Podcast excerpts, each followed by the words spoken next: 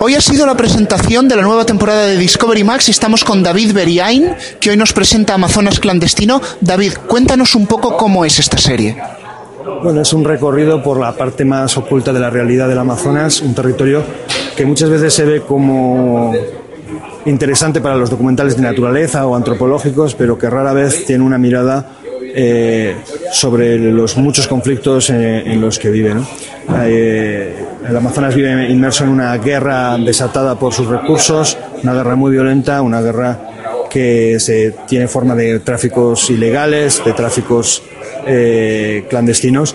Y lo que nosotros pretendemos con el programa es cruzar la línea y pasar al lado, a ese lado de la clandestinidad. En realidad es un viaje de ida y vuelta entre esa ilegalidad y quienes luchan contra esa ilegalidad. Y de alguna manera es una invitación para la audiencia a ponerse en la piel de personajes que normalmente, de personas que no están en nuestra, eh, o sea, su, realidad trasciende eh, con mucho la nuestra. ¿no? Vamos a ver sicarios, vamos a ver narcos, vamos a ver narcopilotos, vamos a ver mineros ilegales, vamos a ver guerrillas, vamos a ver soldados, policías, vamos a tener mucha, posiblemente bastante acción, pero sobre todo vamos a hacer una crónica íntima de qué supone estar en la piel de esas personas. No solo estás en Amazonas clandestino, también preparas La vida en llamas. Cuéntanos también cómo es ese otro proyecto.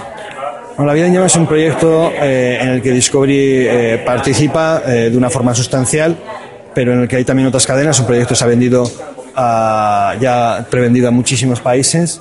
es un es un proyecto que ya tiene prácticamente tres años de vida, que empezó de la mano de Sergio Caro, el fotógrafo y cámara con el que trabajo habitualmente, porque tenía un amigo que, era bombero de extinción forestal, en una unidad de élite eh, que hace un trabajo increíble en Andalucía y que muy poca gente conoce eh, porque apenas habían entrado nunca las cámaras en ese lugar.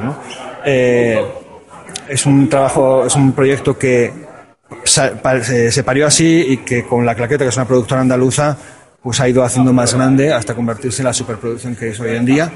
Eh, verá la luz como película y también haremos versiones para televisión eh, con un contenido bastante diferente.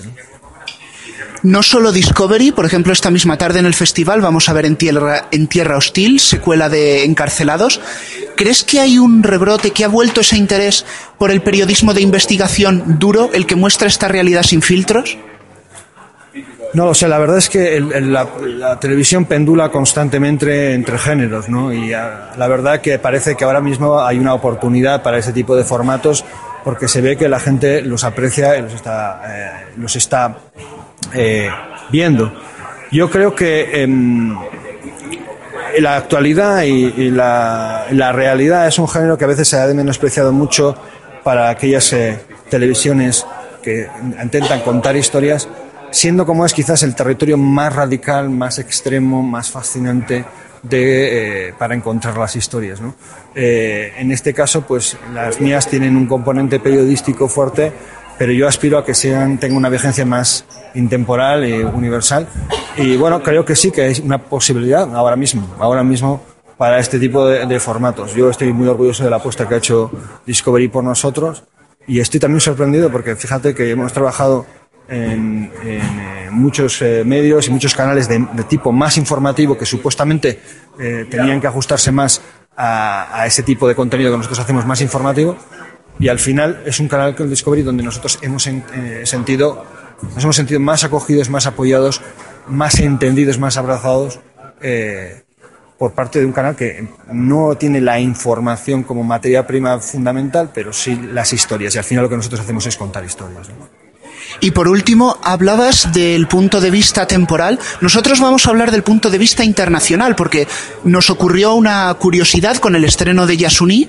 Se nos envió el tráiler por parte de Discovery y colgamos ese tráiler en YouTube, la gente de cualquier parte del mundo podía verlo y empezaron a Neo a llegarnos peticiones de gente de Sudamérica que nos pedía que les enviásemos el documental. Obviamente les redirigimos a Discovery. Aquí viene mi pregunta. ¿Crees que pueden ser trabajos exportables, tener un calado internacional en su zona?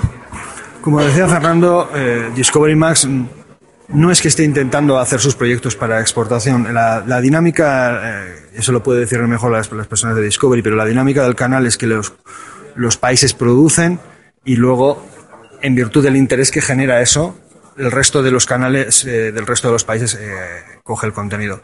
En concreto, Yasuni fue un encargo eh, también no solo de Discovery Max en España, sino también de la división europea de Discovery. en lo que nosotros hacemos, y queremos pensar que hay una, una, una dimensión internacional y una, una, salida.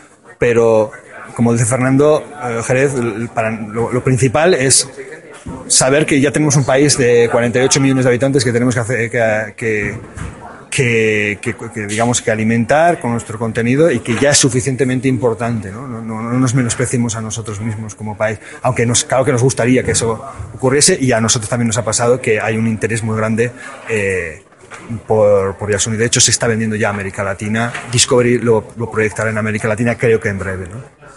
Pues David, muchísimas gracias y mucha suerte con el estreno de Amazonas Clandestino. Muchas gracias a vosotros.